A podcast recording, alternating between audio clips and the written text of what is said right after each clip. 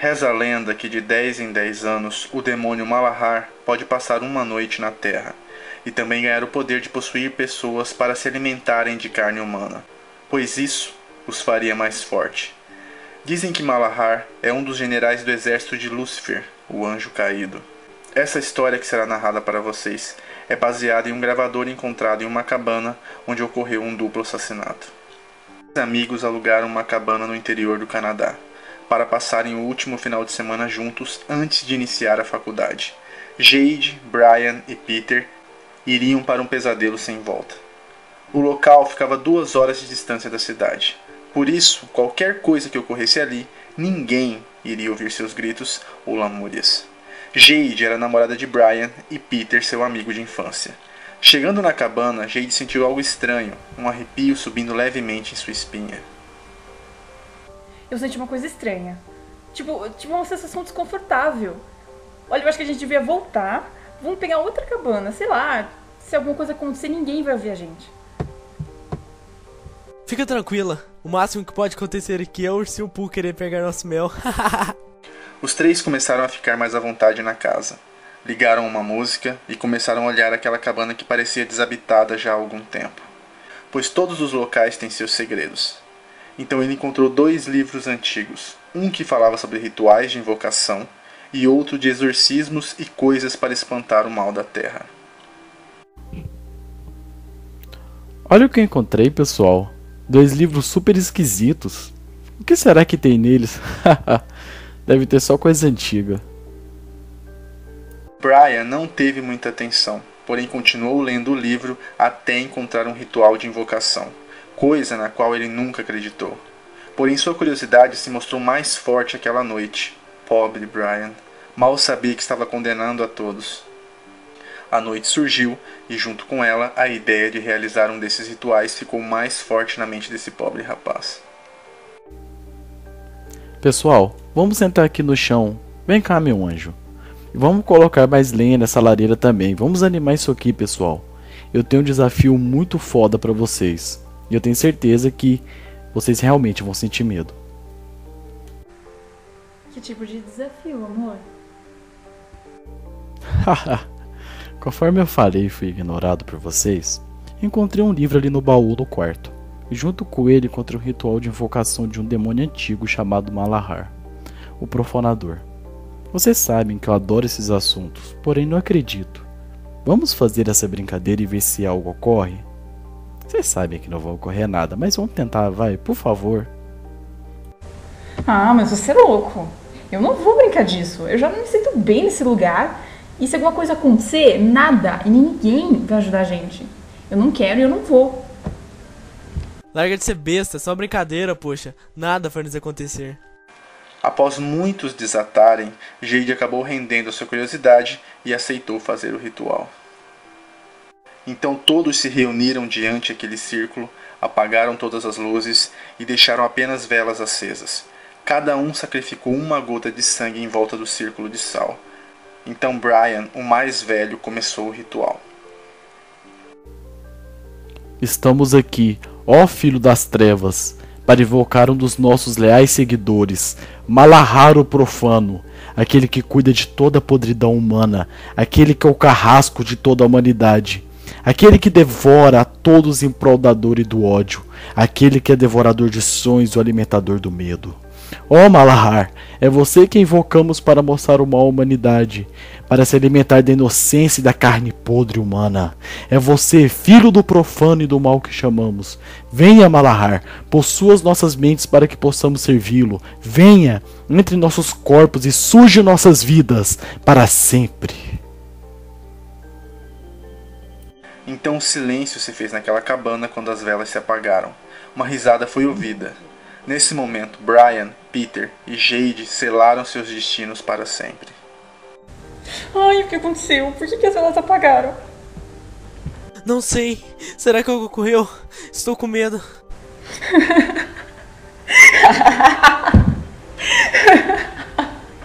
o que, que é isso que eu tô sentindo? Me ajuda!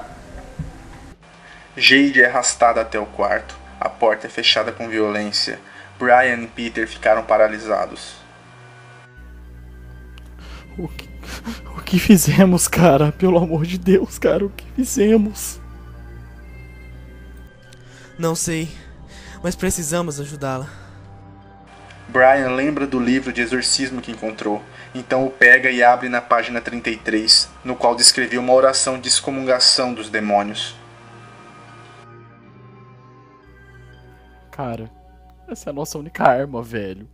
Pelo que eu sei, só orações adiantam contra isso que acabamos de invocar essa merda que a gente fez, cara. Não só essa. Tem um canivete que caso algo sai do controle.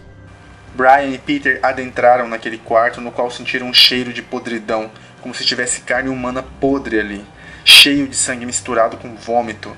Então Brian vê o amor de sua vida cortada, sangrando graças a uma brincadeira que acabou gerando uma consequência. Me ajuda, me ajuda! Ai, Deus, me ajuda! Deus? Deus não está aqui hoje. Hoje é o meu dia. O dia de causar dor aos inocentes. De silenciar as suas bocas imundas.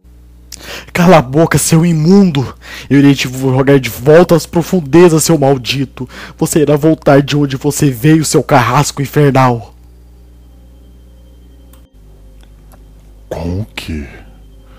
Com a sua fé? Você e seu amiguinho não acreditam nele.